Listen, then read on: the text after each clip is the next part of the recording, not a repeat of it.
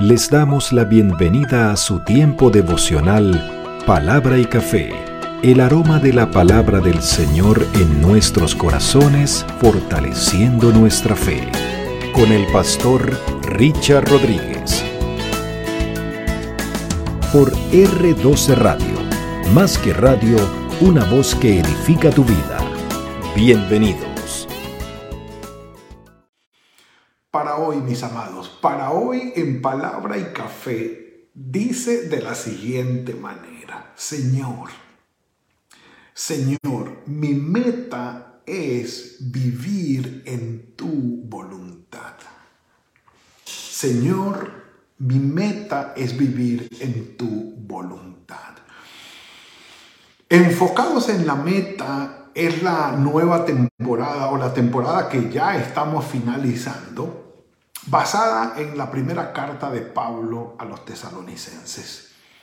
Según los críticos y los estudiosos, es el primer documento escrito del Nuevo Testamento, año 50 después de Cristo, ciudad de Corinto, a poca distancia, si así se quiere, de Tesalónica, la actual Salónica en Europa. Y Pablo le escribe muy, muy, muy eh, enfocadamente en el corazón y en el amor del Señor a estos hermanos. Y es la primera carta que escribe Pablo. Eh, Timoteo, Silas fueron los encargados de traer la información de cómo estaban los hermanos allí, porque Pablo no podía ir por todo el alboroto y el peligro que había allí en Tesalónica para con él. Le fue imposible ir, sino hasta más de un año después, en su siguiente viaje, el tercer viaje misionero. Pero eh, Pablo les escribe y cuánto los ama. Ahora, ¿Cómo terminar o cómo concluir mejor una carta que tú le escribes a alguien que llevas en el corazón? ¿Qué decirle al final? Ya le has hablado de los puntos más importantes, de temas claves, le has mostrado el afecto. Al final, ¿qué decirle? Y es interesante revisar cómo Pablo concluye la carta, la primera carta a los tesalonicenses.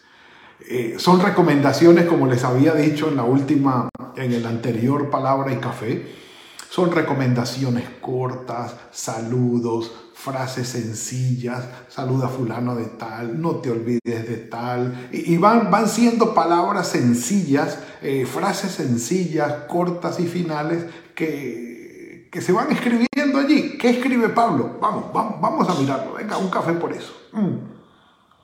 Mm. Maravilloso. Pablo comienza diciendo en el versículo 15, dice, mirad que ninguno pague a otro mal por mal.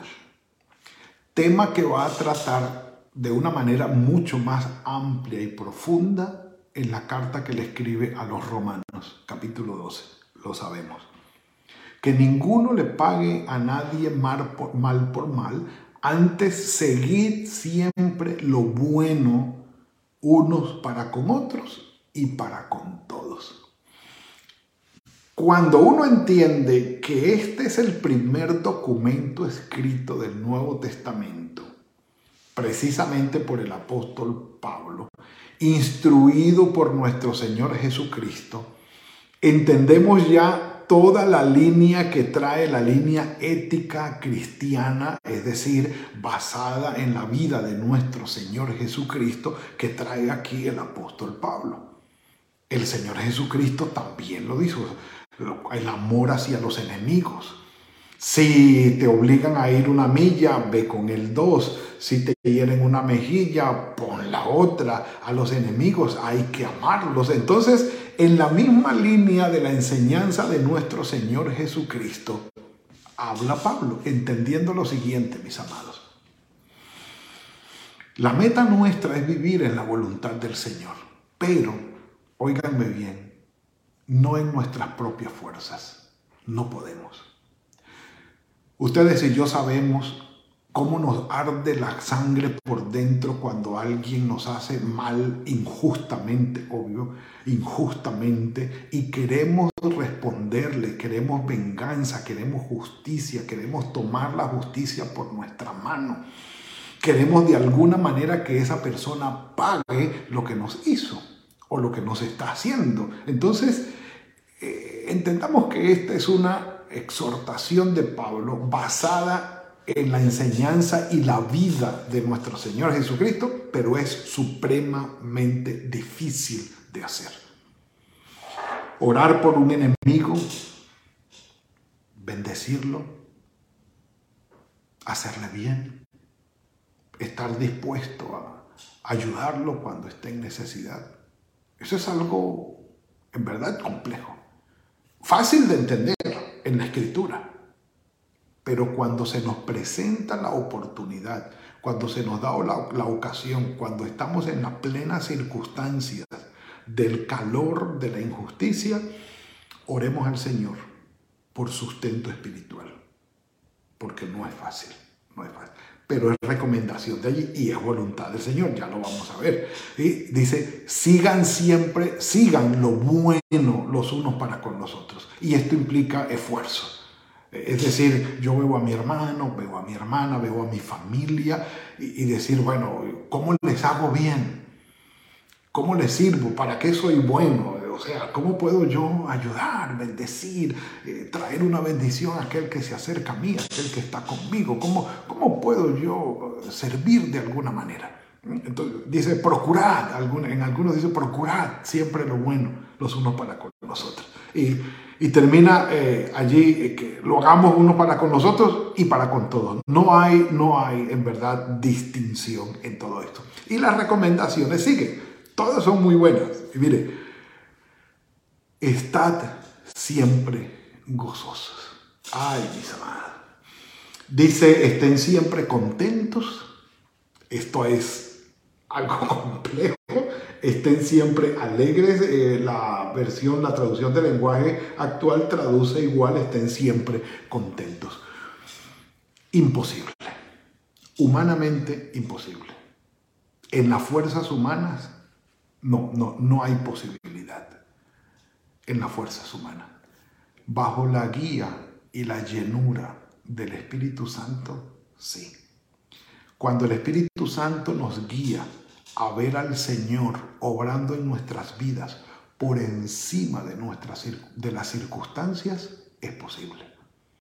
Cuando tenemos tal confianza en el Señor, que podemos decir, Señor, a pesar de lo que estoy viviendo, confío y espero en ti. Y la obra del Espíritu Santo está en mí. Y estoy lleno del Espíritu Santo, es posible el gozo. Y Pablo lo recuerda, perdón, Pablo lo recuerda, ¿sí? cuando en Filipos, precisamente antes de ir a Tesalónica, ¿sí? fueron encarcelados con Silas. Y estando allí con los pies en el cepo, encarcelados, bastante incómodos, a la mitad de la noche, dice, cantaban himnos. Pablo y Silas cantaban himnos. Es decir, sí es posible, sí es posible. Por eso les digo, viéndolo o, considerándolo desde la carne es muy difícil. Desde nuestras propias fuerzas, imposible. Estar siempre gozosos, estar siempre contentos. Tiene que basarse o depender de nuestra conexión con el Señor a través de su Espíritu Santo y de la dependencia, de la llenura del Espíritu y de la guía de Él en nosotros. De otra manera, eso no tiene posibilidad. Un café por eso. Un café por eso. Mm. Pero siguen las recomendaciones finales de Pablo. Me encanta, me encanta, me encanta. Orad sin cesar. Esa oración continua, diaria, permanente. Que aunque separamos un tiempo para orar y decimos, bueno, vamos a orar en este tiempo, arrodillémonos, postrémonos delante del Señor. Este es un tiempo especial para orar y, lo dedicamos de esa manera. Ojalá usted pueda hacerlo. Y, como decía mi papá en una poesía, si usted ya lo está haciendo, ojalá yo lo pudiera. ¿sí? Para así tener valor cuando el enemigo nos tienta, como dice la poesía. Pero lo otro es, en medio de la cotidianidad, tener siempre presente al Señor en oración. Estar siempre hablando con Él. Señor, ayúdame. Padre mío, ten misericordia, muéstrame, guíame, ¿qué te parece esto? Dame sabiduría, dame ideas, dame creatividad, dame fortaleza. Pero en una oración constante, no, no estás postrado en ningún lugar, eh, orando ni, ni buscando del Señor, pero sí estás en tus quehaceres, pero conectado con Dios como un hilo invisible en oración. Eso es maravilloso. Sí, un café por eso. Mm. Mm. Un café por eso. Entonces, dice además, eh, orad sin cesar, es decir, no se detengan, no se detengan, estén, oren en todo momento, nunca dejen de orar, oren en todo momento, en todo momento. Entonces dice, dad gracias en todo, porque esta es la voluntad de Dios para con en Cristo Jesús. La gratitud, voluntad de Dios. Un corazón agradecido, humilde, que reconoce el bien que se recibe, que se reconoce la bendición que se recibe, en primer lugar para con el Señor y en segundo lugar, para con los que están alrededor nuestro, para con los que nos bendicen de una manera sencilla. Eh, la persona que nos atendió en el supermercado, el que nos ayudó con algo, el que de alguna manera nos sirvió eh, y fue apoyo para nosotros. Qué bueno abrir el corazón y decir, gracias, gracias. pero dice, dad gracias a Dios en todo. Esa es una digamos, una perspectiva. La otra, cuando estamos en medio de una circunstancia difícil y le decimos al Señor, gracias, gracias Padre por permitir esto. Si tú lo has permitido en mi vida, algún buen plan tienes, alguna bendición tienes y va a terminar bien. Gracias Señor. Cuando en medio del sufrimiento o de la adversidad reconocemos las bendiciones de Dios y le decimos, Padre, gracias. Aunque estoy en medio del sufrimiento, aunque la adversidad es muy fuerte, gracias por esto, por esto y por esto. Y, enumerar, enumerar en medio de las circunstancias difíciles esas bendiciones que recibimos del Señor y poder al distinguirlas darle la gloria al Señor por ello. Esto es algo extraordinario, algo extraordinario, la verdad, y vuelvo y les digo, está por encima de las posibilidades de nuestras fuerzas. ¿Por qué? Porque nuestra carne a lo que nos invita es a quejarnos por lo que nos hace falta, pero no reconocer lo que tenemos y agradecerla. No agradecemos por lo que tenemos, sino que nos quejamos por lo que no tenemos. Y allí hay en verdad una pérdida muy grande. Poder decir, bueno, aunque no tengo esto y esto y esto y todavía no ha llegado y me hace falta, tengo esto y esto y esto. Gracias Señor. Y si esto no ha llegado todavía, no quiere decir que no va a llegar, sino que en el tiempo del Señor todavía no es. Y tenemos que esperar y está bien, y, gloria al Señor, y gracias Señor, gracias, gracias, porque eso demuestra que estás a cargo de mi vida. Un corazón agradecido es un corazón en paz, un corazón humilde, un corazón sencillo, noble, que agrada al Señor, que agrada al Señor. Pero como les digo, fácil, no, no, no tiene nada de fácil. Solo si vamos en el Espíritu. Allí sí si estamos conectados con el Señor como Él dijo. Así es, un café por eso. Mm. Maravilloso. Dice, esta es la voluntad del Señor para con todos nosotros en Cristo Jesús. De otra manera no se puede, ya lo dijimos. No apagues el espíritu. recomendación extraordinaria, exhortación extraordinaria. Es decir, cuando el Espíritu te guíe a vivir y hacer la voluntad de Dios, no te interpongas con la carne, con tus propias ideas o con tus propios deseos, hacer lo contrario o algo diferente. Creo que lo he dicho, creo que lo he dicho. ¿Sí? Cuando el Espíritu, y tú lo vas a percibir, y tú lo percibes, eso lo percibimos nosotros. Cuando el Espíritu nos lleva a vivir y hacer la voluntad de Dios, muchas veces nosotros podemos distinguir, la mayoría de veces, y no todas, cuando nuestra carne se opone eh, contrariamente. Entonces, cuando con mi carne y mis deseos eh, pecaminosos o egoístas me atravieso y me interpongo en la voluntad del Señor, estoy apagando el Espíritu. Y lo hago una vez y lo hago otra vez y lo hago otra vez. Y el Espíritu está allí, pero se va menguando. Como dice en un ministerio muy amado que hemos estado teniendo contacto con ellos, eh, enseñan a, esto de la llenura del Espíritu. Y dicen, es como cuando, cuando tú tienes la conexión de, en tu celular, eh, la cobertura de la conexión. Saben que hay unas rayitas allí que cuando uno dice tengo plena cobertura, todas las rayitas están llenas. Todas las rayitas están llenas. ¿eh? Todas las cuatro rayitas. Pero a veces, cuando no tenemos casi cobertura, hay una sola rayita. Y, no, tengo una rayita nada más de, de cobertura. Bueno, así es. Cuando el Espíritu está presente, pero con una sola rayita allí. Apenas, apenas, apenas si se agarra la señal. Apenas, apenas.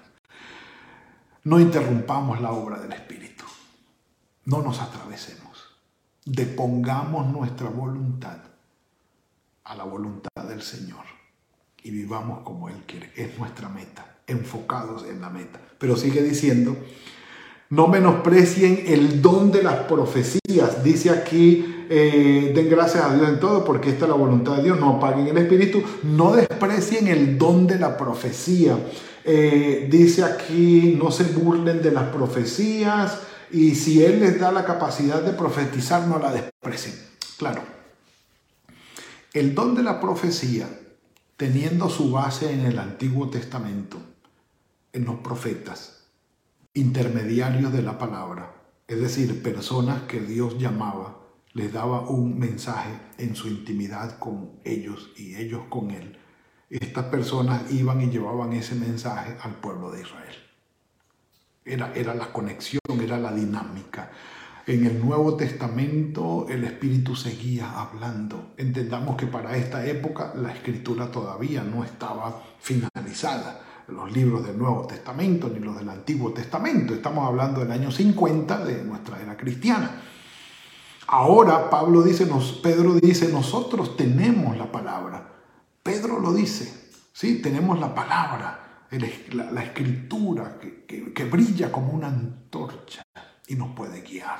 Entonces, la revelación constante de Dios, de su palabra, pero también de sus planes y de sus propósitos en los corazones de quienes creemos y confiamos en Él, es el don de la profecía. A veces el Señor nos revela algo especial algo que no está aquí, pero o en sueños o de alguna manera especial el Señor se muestra y nos dice, mire, no hagas esto o haz esto y, lo revela de una manera especial o dile a la iglesia esto. Hay muchas maneras que nosotros podemos eh, ejercer el don de la profecía hoy. Cuando el Señor nos lleva a una porción de la palabra en especial para compartirla con la familia o con una persona, todo esto es lo que el Señor nos guía de manera especial para profetizar. No significa necesariamente vaticinar o adivinar el futuro. No, no estamos hablando de eso. Estamos hablando de revelaciones especiales que Dios da en circunstancias especiales para atender a una necesidad o responder a una necesidad. Cuando Dios hable de esa manera, no lo echemos en saco roto, no lo despreciemos. Venga, si tenemos alguna reserva, tomemos eso y llevémoslo en nuestro corazón y vamos en oración al Señor. Y digámosle, Señor, esto es tuyo, esto viene de ti, pero no lo menospreciemos, no nos burlemos de eso. Dios sigue hablando y Dios sigue actuando y revelándose de una manera especial en circunstancias especiales. Él no se ha quedado quieto ni se ha quedado callado, pero sigue diciendo, examinarlo todo y retener lo bueno. Hermanos, pidamos sabiduría del Señor para examinar todo lo que nos rodea. Todo. Examinarlo todo. Y cuando examinemos todo, analicemos, cuando escudriñemos lo que está pasando alrededor, retengamos las cosas buenas y llenemos nuestro corazón de cosas buenas, agradables, de que lo que nos edifica. Y tengamos la capacidad también de desechar lo que no edifica. Eh, no, no, no, no, no nos retengamos con eso, no, no nos retengamos con eso. Denme un minuto más. Cuenta la historia que iban dos monjes por un camino y llegaron a la orilla del río. Y en la orilla de un río que se pasaba a pie, había una mujer muy atractiva que quería pasar pero no podía porque se iba a mojar. Y los dos monjes llegaron y la vieron y se quedaron como, ¿qué hacemos? Y uno de los monjes, ¿sí? La agarró y dijo, ven, yo te paso la alzó en sus brazos, la pasó al otro lado del río, de la, de la quebrada, y la puso allí, la dejó, la, señor, la señorita, la dama le dijo, muchas gracias, monje, señor monje, a la orden en el nombre del Señor, y siguieron. Seis horas después que habían llegado y que había transcurrido, el otro monje le dijo al que cargó a la mujer, ¿cómo pudiste cargarla? ¿Cómo fuiste capaz de tocarla? Y el monje que cargó a la mujer le dijo, mira, yo cargué a la mujer y la dejé allá en la orilla del río. Tú te la trajiste en tu mente y en tu corazón. Examinarlo todo y retener lo bueno. Tengamos la capacidad de sacar de nuestra mente y nuestro corazón lo que no sirve y lo que no edifica. Y termina diciendo, absténganse así de toda especie de mal. Todo lo que veamos que no conviene, dejémoslo a un lado. Es sentido común, es, es piedad en el corazón, sentido común. Lo que entendamos que no es bien, dejémoslo a un lado. Y que el Señor nos ayude, mis amados, a mantenernos en la meta, que es vivir en la voluntad del Señor. Padre, gracias por esto hermoso que nos has regalado hoy. Estas exhortaciones finales de Pablo para concluir la primera carta a los tesalonicenses. Gracias, Señor. Gracias porque sabemos que tu bendición está con nosotros cuando queremos y buscamos vivir en tu voluntad. Que la guía de tu Espíritu Santo nunca falte. Te lo rogamos. Guíanos, Señor y que podamos poner nuestra carne al lado, nuestras fuerzas al lado para depender solo de ti. Que tu sabiduría esté con nosotros. En el nombre de tu Hijo Jesucristo. Amén y amén. Mis amados, ha sido la entrega de hoy. Gracias por esperar esta semana que tuvimos de bueno, cambios y de movimientos. Ya estamos aquí en Longview, en nueva casa, eh, instalándonos todavía, pero bueno, con la bendición del Señor es un lugar hermoso, campestre. Algún día tendré el momento para hablarles de, cómo está todo esto por aquí. Pero es una bendición. Gracias por orar por nosotros, por los saludos que dejan, por las bendiciones que dejan allí en los comentarios. Gracias. Vamos a seguir adelante con la carta a los tesalonicenses. Todavía no hemos terminado, ni se crea, todavía no hemos terminado. Yo creo que quedaría por lo menos el día de mañana. Bueno, que tengan un buen día, mis amados, una muy buena semana, que el Señor fructifique el trabajo de sus manos que haya paz en sus corazones y los guarde en todo. Que esta semana sea una semana fructífera y de bendición. Nos veremos mañana en otro tiempo de palabra y café, si el Señor lo permite. Que el Señor los bendiga. Gracias por compartir con nosotros este espacio de palabra y café. Hasta una próxima oportunidad por R12 Radio. Más que radio, una voz que edifica tu vida. Que Dios les bendiga.